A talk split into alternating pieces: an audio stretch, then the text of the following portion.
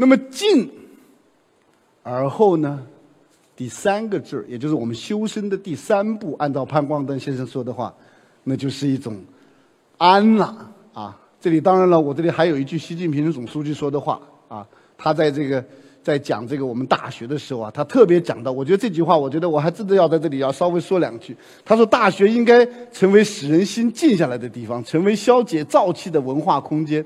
教师要尽心从教，学生要尽心学习，通过研究学问提升境界，通过读书学习升华气质，以学养人，治心养性。你看，他都在强调大学要静。我给大家讲一个故事啊，你们现在看我们清华主干道，就是我们从清华学堂一直通到这个通到紫金去的那个学堂，你们现在看，中间没有横幅了吧？现在看不到横幅了吧？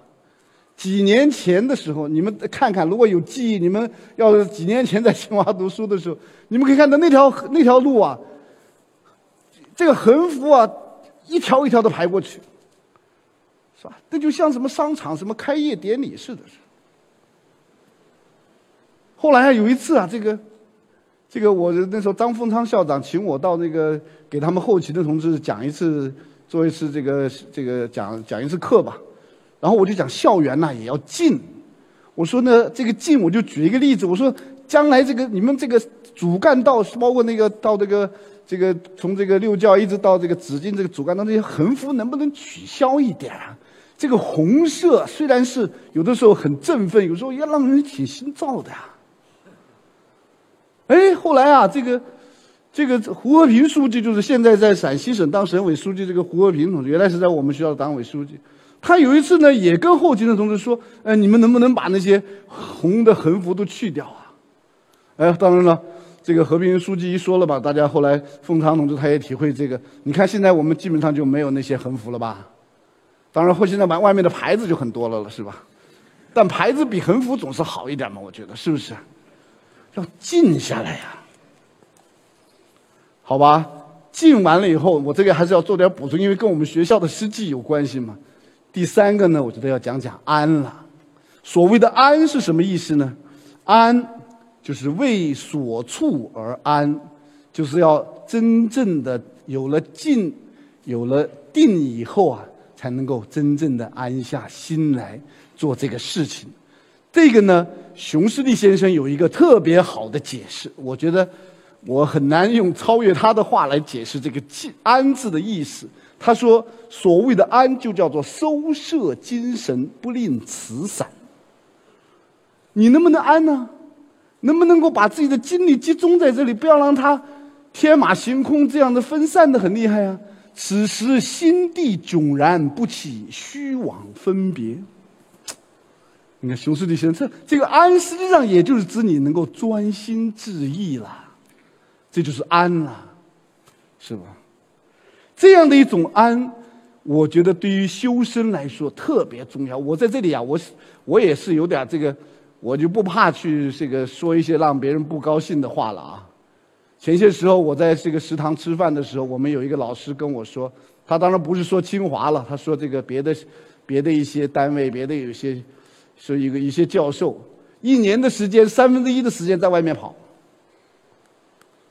一年时间，三分之一百多天，一百三十多天在外头，是吧？讲课了，开会了，去评审了，什么这样的那样的活动了。我不知道他这样还有多少心思能放在学校里去做研究，去教学生，是不是？能不能够统摄精神，收摄精神，不令辞散呢？是不是？我在我在这里再冒昧的说一句，在座的各位，你们能不能够有那么一定的计算一下自己看每一次手机的看的间隔时间，计算一下行吗？计算一下这个你每一次掏手机看之间的间隔能够有多大？能不能够每次把这个间隔时间延长个半分钟、一分钟？这手机好是好啊，有的时候也挺骚扰人的。我不敢说大家不看，是吧？因为现在成了很重要的通讯工具，还是很重要的商业收入，是吧？对于企业来说，但是呢，能不能够把每一次看手机的时间间隔拉长一点，让自己收摄精神那个时间长一点呢？我的意思就是指这个了，是吧？当然了，这样的一种这个安，关键是他去把握一个规律啊，关键是把握一个规律，关键是能够真正的去踏踏实实的做事情啊。在这里啊，我特别想引这个梁漱溟先生的一段话，一段比较长的话，给大家看看，请大家有点耐心，也能够安下心、收摄精神来看看他这个话，好吗？梁漱溟先生说。他说，在这个时代的青年，他有篇文章啊，叫做《欲望与志气》。他说，在这个时代的青年，能够把自己安排对了的很少。在这个时代，有一个大的欺骗他，或耽误他，容易让他误会，或让他不留心的一件事就是把欲望当志气，把欲望当志气。而且，我觉得这下面这句话呀，我觉得还特别对我们有警醒。他说什么呢？他说，越是聪明的人，啊，越是聪明的人呐，是吧？越容易欲望。在这边吧，大家看看啊，越聪明的人欲望越大，越有欲望，越不知道应该在哪个地方搁下他那个心。心实在应该是搁在当下的。可是聪明的人呢，老是搁不在当下，老往远处跑，烦躁而不宁，所以没有志气的故不说，就是自认为有志气的，往往不是志气，而是欲望，仿佛他期望自己能有成就，要成功怎么样子，这样不很好吗？无赖在这里常藏着不合适的地方，自己不知道，自己越不宽松，越不能耐，病就越大。所以前人讲学，志气欲望之变很严，必须。不是从自己躯壳里动念，而念头真切才是真志气。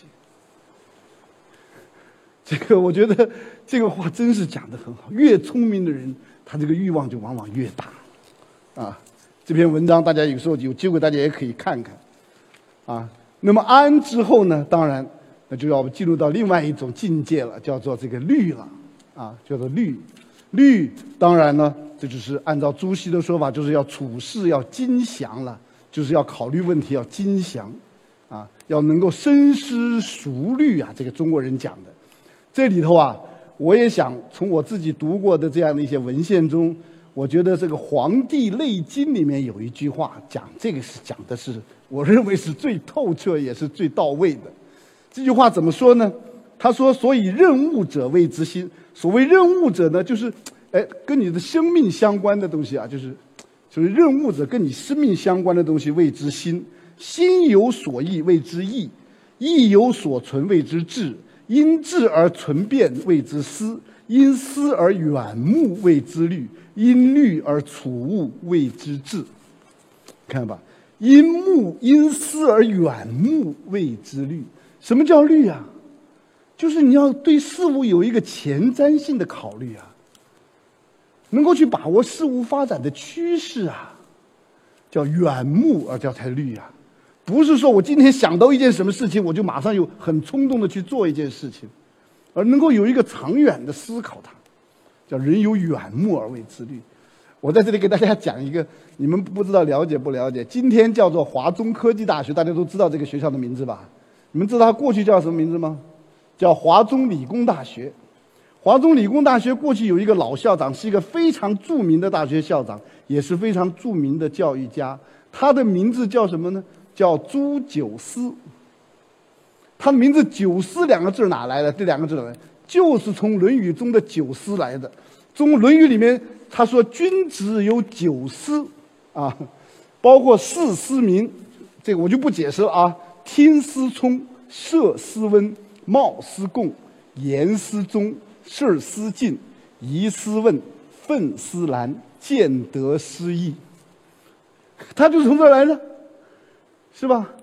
我希望将来你们在座的有几位，将来要是这个生儿子生女儿，叫王九思、李九思也可以啊。这个名字很好啊，这名字，九思啊，是不是？当然了，这个律之后呢，就到了最后一个字了，叫做德了。那么我想在这里要说明，这个德可不是说啊你就得到了一个什么样的收获，你就得到了一个什么样的这样的一个物质的东西。这个里讲的得，可不是一般意义上的得到某种物质的东西。根据《礼记正义》的这个这个作者这个郑玄先生的他的解释啊。这个德叫什么呢？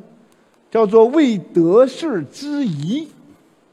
所谓为得事之宜，就是用合适的方法去获得，就是你能够形成得到事物的最恰当的方式。就是讲，这就叫得势之宜，而不是仅仅得势是讲得势之宜。所谓得势之宜，我想我们如果说用两个字来概括它的话。第一个就叫什么呢？就叫做得体。第二个呢，就叫得当。做事很得当，做人很得体，这是一个人最高的境界。说你这个人聪明呢，其实没什么好，你没什么可。说你这个人很机灵呢，也没什么。说你这个人做事很得体，这个评价是非常之高的。这个我给大家讲一个小小的一个故事啊，这个过去有一个同志跟我说，他说做事啊一定要恰如其分，要这个这个恰到好处。我说你怎么叫恰到好处啊？他说恰到好处就叫做鞍前马后，叫鞍前不越位，马后不掉队，就叫鞍前马后，叫恰到好处，这就叫得体，叫得当。一个人做什么事情都要讲究得当得体啊。这就是这个德，它最基本的含义就在这个地方上，叫德，得当得体。以后你们要去说表扬一个人呐，说一个人真正的是修养很好啊，其实你不要用别的词儿，你就用得体这两个字。我告诉你啊，那是最高的一个褒奖，做事很得体，是吧？不过分，也没有什么这个这个过犹不及的问题。恰到好处，别人很高兴，是不是？我这个过去啊，我这个到到国外去访问的时候啊，包括跟清华有时候我因公出国的时候啊，有些我们有些校友来陪同我。这个清华校友陪同我，他就很得体，怎么个得体呢？哎，他该知道陪你的时候啊，他就陪你；哎，知道让你有自由，你去逛街的时候啊，或者你去干点私事的时候呢，哎，他就不陪你了。这很得体，是不是？所以这就叫得体。这就叫德，这个德字啊，这种得势之仪啊，也是修身的。你看，它放在最后一个字，它的境界。我给大家看一幅图，这幅图来自于哪呢？你们还真别小看它，这幅图来自于乾隆皇帝的寝宫。你们知道乾隆皇帝的寝宫是哪个殿吗？养心殿，他把这幅图挂在他自己的寝宫里，说明这幅图对他的意义吧。可是，请大家注意，你们看这幅图的时候，可不要仅仅看这幅图里面那个老者坐在那儿，那个小年轻人在那儿磨墨伺候，笔墨伺候他。你可不要光看这个东西啊，看这个东西你就看错了啊。你要看什么呢？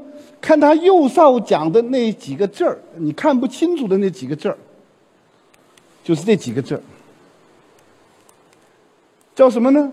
叫四一四二，不即不离，如可莫可，何虑何思？这个叫乾隆在那儿养心殿偶题病书，他说什么意思呢？这个话。他说：“你看世界上的事物啊，你要知道它是这个样子，它是一是这个样子，它也可能会变化，是另外一个样子。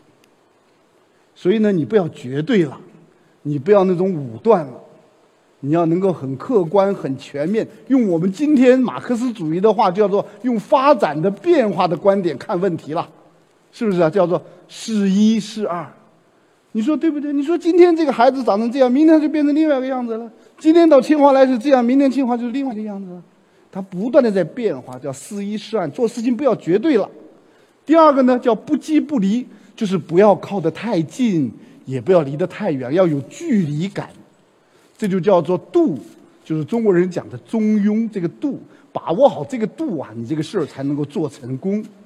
这就叫做不羁不离。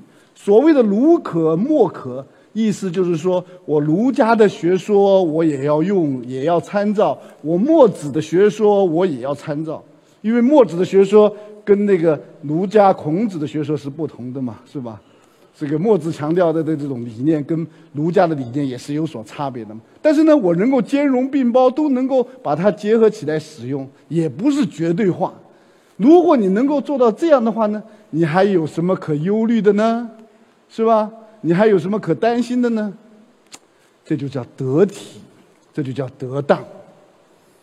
大家想想看，大家想想看。潘光旦先生讲的这五个字儿，在《大学》这个首章里面讲的“知止而后有定，定而后能静，静而后能安，安而后能虑，虑而后能得，定静安虑得”这五步，还真的是非常重要的修养的五步功夫啊。修养的五步功夫，当然了，今天这个时间也不允许我去还更充分的去阐发它里面的含义，因为整个大学，包括整个儒学，实际上都是在首章的这样展开。像熊十力说的，它里面包含了无穷的意蕴。但是我想请大家注意，这样的一种大学之之道的这样一种遗漏或者遗忘，确实是值得我们去做一些进一步的反思啊。一个国家的这个传统文化是不能中断的呀，是吧？是不能中断的。我们要去想想，我们还丢掉了其他什么东西没有？是不是？这个我们历史系有一个倪玉平教授，他曾经翻译的一本书，啊，叫《历史的教训》，是一个格兰特这个作者写的。在这本书上有一句很著名的话，他说：“个人的名字。”来自于他记忆的连续性，团体的名字则需要其传统的延续。如果一个民族它的传统中断了，这意味着这个民族、这个社会将失去它的名字啊。如果一个人他没有了这样一种记忆的连续性，这说明这个人本身也就缺乏明智了。所以，我想通过今天晚上跟大家的这个简短的交流，我非常希望，或者我们通过它再去思考，在我们的文化中还有一些什么丢掉的东西吗？还有些东西什么？有些什么东西需要我们把它捡回来的吗？这也就是我今天要给大家做这个交流的含义。换句话说。我们的教育自信，我们的文化自信，我们中华民族伟大的复兴，还真是要很好的去弘扬、发挥，或者说继承、创新我们优秀的传统文化。这也就是我今天要给大家讲大学之道事宜的这样的一个初衷。谢谢大家。非常感谢谢老师的精彩演讲，谢谢您。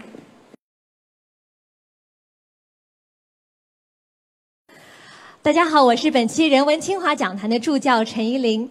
在刚刚谢老师的演讲过程当中啊，我相信我们都能够获得六个关键词：定、静、安、虑、德，以及最重要的为学之本——修身。那我相信，刚刚也通过谢老师的讲述，我们也共同去回溯那些传统文化当中的经典，同时也来审视当下的大学之道。那在这里呢，我们要特别值得一提的是，今天来到我们现场对我们活动进行报道的媒体分别有人民日报、人民网、光明日报、央视网、新京报、北京电视台、中华网、澎湃新闻和搜狐网。同时，我们今天的讲坛呢，也通过腾讯新闻出品的经典课堂栏目、网易教育、凤凰网《凤凰大学问》、搜狐教育、搜狐千帆直播、学堂在线等网络平台在线同步直播。感谢媒体的大力支持。好，那接下来我们就进入今天的提问环节。我们今天在场提问的同学啊，都可以获得谢老师亲笔签名的著作《我的大学觉悟》一本。好，那接下来我们就把时间交给大家，谢老师您来点吧。好，是那位同学吧？你好，谢谢谢老师精彩演讲。就是我之前在在一场就是一场讲座中，就是他是一个就是呃一个一个国企的党委书记的讲座中，他说就是现在的清华比起二十年前的清华的比起呃清华的学生在就业中的所体验体验出来的就是这种工作上表现出来的素质差距要比二十年前小得多。请问您觉得造成这种现象的原因是什么呢？是清华丢掉了什么，还是其他学校变强了？谢谢。就是我们的什么优势？是优优势减少了。就是优势减少了，是吗？对。啊，我觉得呢，这位领导讲的话呢，只是他个人的一个看法。啊，我个人觉得呢，其实我们今天清华毕业生的优势呢，不仅没有减少，而且应该说是更扩大了，而且空间也扩大了。不仅是在国内，不仅是在体制内，而且包括体制外，不仅在国内，而且在国际上，我们将来还要向世界。包括去贡献我们的中国人才，但是呢，我也不能不说，这位领导他确实给我们敲响了一个警钟。这个警钟是什么呢？就是清华的学生是不是能够有定力，是不是能够静下来，是不是能够安？因为从一些局部的现象看，或者从个别的现象看，清华的学生有的时候他们毕业以后，他们确实。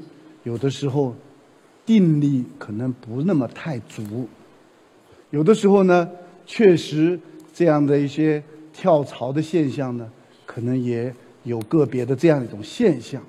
当然了，你要是今天在这里干一干，过两天就跑到别的地方去了以后，那你说你还能够在劳动力市场或者说在这些部门中能够得到别人的青睐和垂青吗？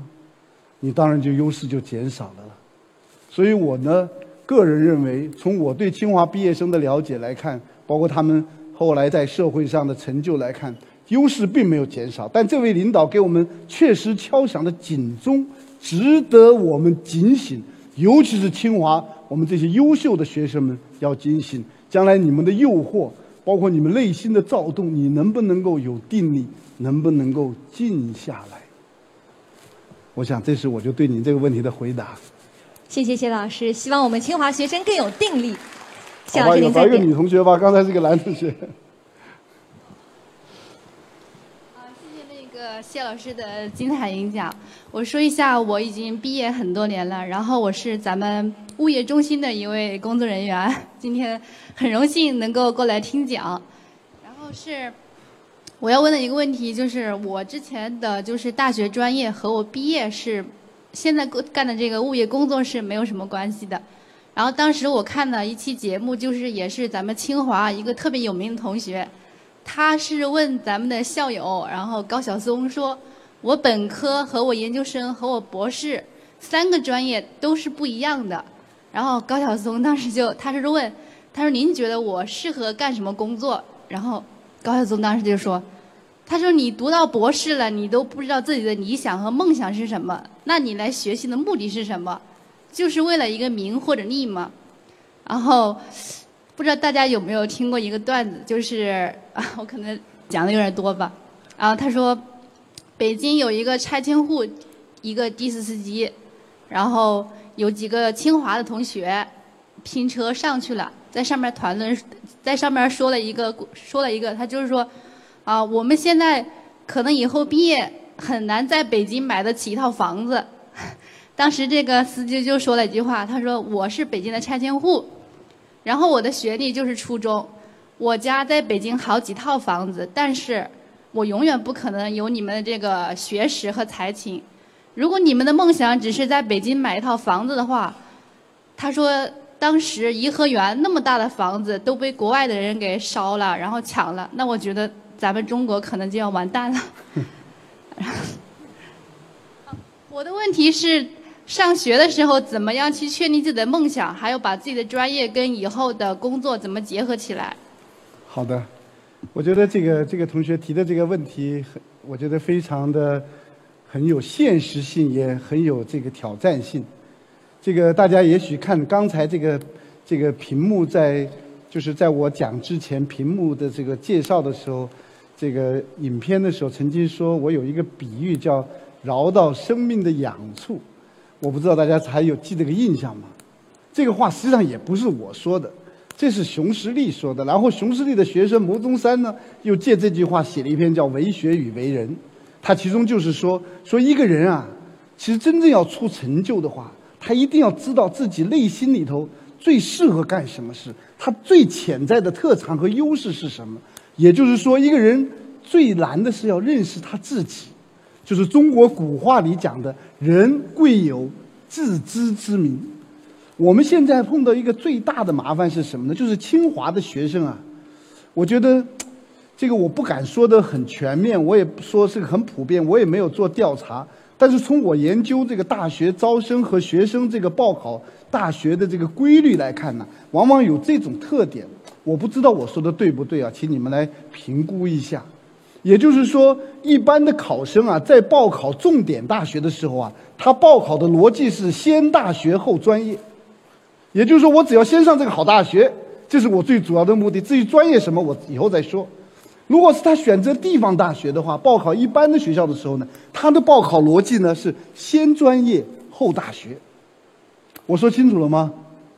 所以这样就给清华带来了一个问题：清华的学生培养就带来了一个很有趣的这样一个挑战。你怎么让学生在仰慕你大学的时候，对你大学能够有一种认同的时候，进到他不同的专业去，也能够形成自己专业的认同，去真正认识自己的这样一个长处，生命里面这样一个核心，这样一个痒处在哪儿？所以当时我们清华学生发展中心。这样，丛振涛的这个主任部长，还有这个张艺师同学，有时候请有一次请我给全国这个学生发展中心、辅导中心给他们做一次报告的时候，我就说：“我说学业指导中心的任务，主要不在乎去教学生怎么学好数理化、学这个物理啊、学化学、学生命等等学学科，而是怎么去指导这个学生认识他自己，知道他自己的长处是什么，短处是什么。”优势是什么？他自己的潜在的这种偏好是什么？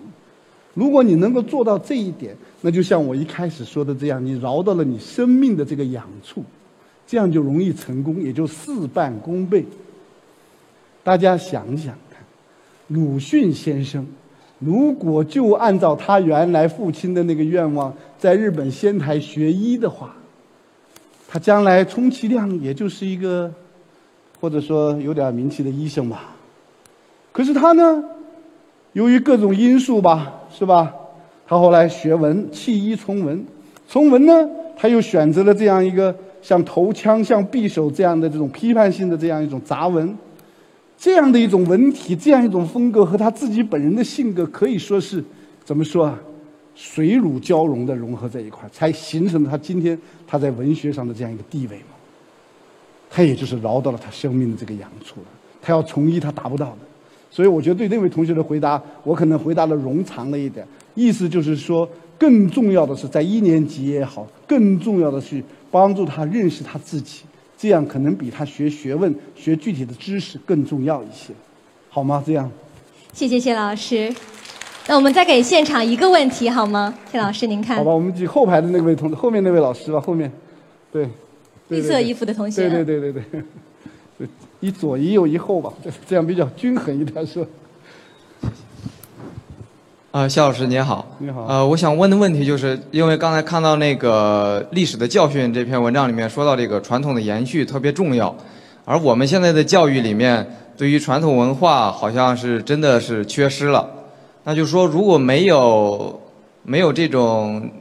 就是缺失了这一部分，那我们对于我们个人来说，如果想把它重新拾起来，有没有什么好的办法？实比较实际的办法，能能能拾起来？好的，好。我觉得其实办法有很多，而且呢，对各个不同的人，这个办法或者说不同办法的效果也可能不一样。但从我个人的经历来说，因为我从事做教育研究，我觉得对于中国自己文化传统的了解来说，我个人觉得你还是怎么说呢？这个把最基本的一些文献读一读，比如说《论语》，你把《论语》可以借助这个一些参考书。如果说你觉得里面有些文言文不懂，你把《论语》看一部。你看，大家你知道吗？在宋代的时候，有一个有一个这个幕僚曾经就说过一句话，他说：“半部《论语》都可以治天下呀，是不是？何况你把整个《论语》都治完了呢，都看完了呢？”所以我的建议，根据我个人的体会，我觉得读《论语》是比较好的，是一个了解中国传统文化，特别是儒家文化，我觉得可能是比较简便，也能够这个很也比较好读的一本书吧。好吧，供您参考，好吗？谢谢谢老师。其实您看，刚刚谢老师的 PPT 上也有很多我们传统文化的经典，我觉得您可以去读一下。好，那我们今天除了现场的观众之外呢，我们刚刚在您演讲的过程当中啊，还有很多通过我们人文清华微信公号平台向谢老师提出问题的同学，那我们也简单的筛选了几个有代表性的问题啊，希望谢老师现场作答。第一个问题。您在《教育的道理》系列文集中曾经提出，在社会秩序建设中，教育在社会分层中的作用与功能不可小觑，并且具有越来越重要的意义。那么，请问社会的差别与分层是通过什么路径形成？教育又应该扮演怎么样的角色呢？这是一个很专业的问题了，就是教育的这种社会分层的功能。也就是说，大学包括我们大学的不同的学科。不同的专业在招生的时候，实际上呢，在某种程度上就对未来这个人在社会上的位置呢，做了一个预先的这样一个安排。比如说，你学物理的，可能将来从事声光电热的一些事儿；从事生命科学的，可能将来跟生命科学有关；从事文学的，可能将来跟文学有关。所以呢，这样的一个教育呢，对于这其实不同的人呢，实际上他都做了一个这样的一种分层和选拔的功能。但是呢，这里还有另外一层含义。也就是说，教育它有一个促进社会流动的功能。也就是说，这些原来可能是处在一个这种社会稍微低一点的阶层的人，他可以通过教育来实现一种代际的流动。比如说，他可能父母亲可能是在农村里，但他通过教育呢，他可以，呃，到一个大学里去工作，或者到一个公司里去工作，到一个政府部门去工作，实现这样一种代际流动，来体现他的这样一种公平。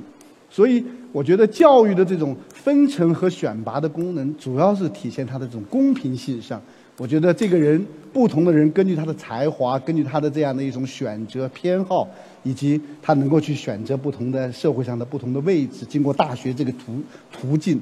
同时呢，大学通过它的公平的这样的一些考试的方式，让不同的人可以实现这样一种流动，尤其是代际之间的流动，来促进社会的公平。我想这是他的意思。好的，谢谢谢老师。不知道刚刚提问这位呃这个问题的同学在不在现场？啊，在我们现场，就是这位红衣服的，我们工作人员可以帮啊这位同学送上谢老师的这本书。谢谢你的支持。那我们再问一个问题，就是这些年啊，清华大学一一直在努力的建设成为世界一流大学。那么您认为清华大学离世界一流大学还有多少距离？这个。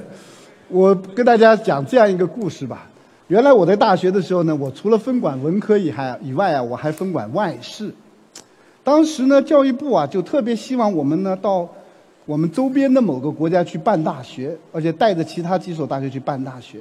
但是学校里的同志就是领导就决定了，觉得我们还是能够近一点，能够安一点，还是有定力一点，还是集中精力把我们自己的事儿办好。所以呢，就让我出面去拒绝了这个。这个这些国家的要求啊，包括我们像陈建宁校长啊，还有其他校长，他们到东南亚的一些国家去啊，他们也是请我们到那儿去办大学，而且给我们这些经费，给我们一些土地，我们也是以这个理由拒绝了。然后他们就说什么呢？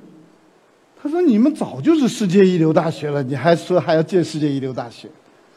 所以呢，可能在这些国家看来，清华可能是说已经是世界一流大学了。而且从各项指标上看呢，我觉得清华也可能是，或者说也已经确实具备一流大学了。过去我在学校领导班子里工作的时候啊，我们曾经提出世界一流大学的四个指标，或者四个基本的标准。第一个标准叫什么呢？就是在这些世界同类的大学中的可比性指标，你要居于领先地位，都是具有可比性的指标。你不要说不可比的，那就不行了，对不对？第二个呢，你有一些在世界上领先的学科、学科领域和学科方向，这第二个。第三个呢，哎，你能够有自己独特的、符合国情、校情和历史的办学理念和这样的一种办学思想。第四个呢，你能够为国家、为民族、为人类做出你的贡献，而且是重大贡献。当时我们提出这四条，现在看来，我觉得这四条应该说都还差不多达到了吧。当然了，我们自己对自己要求比较严一点，我们还不愿意这么来说，是吧？我们还是对自己要求更严、更高一点。我们觉得能够在能够在促进大家，给大家一点压力哈，能够在为的为期不不多的这个后面这几年时间里，大家撸起袖子是吧？加油干！一张蓝图叫什么？一张蓝图绘到底吧。好，让我们撸起袖子加油干！谢谢谢老师。刚刚提这个问题的同学在不在我们的现场？也在我们的现场，看来也是谢老师的小粉丝了。好，谢谢你，也谢谢谢老师的解答。那其实，到我们现在再去回到今天谢老师和大家来分享的这个主题“大学之道，十宜”，我想这“十宜”两个字，其实也对应着我们今天经常提到的四个字“不忘初心”。所以，我们也希望在座的各位都能够不忘初心，在行动中去坚守大学之道。百年清华人文日新，清华大学人文清华讲坛谢维和专场到这里就全部结束了。让我们再次把掌声送给谢老师。好，谢谢大家。谢谢谢老谢谢大师家。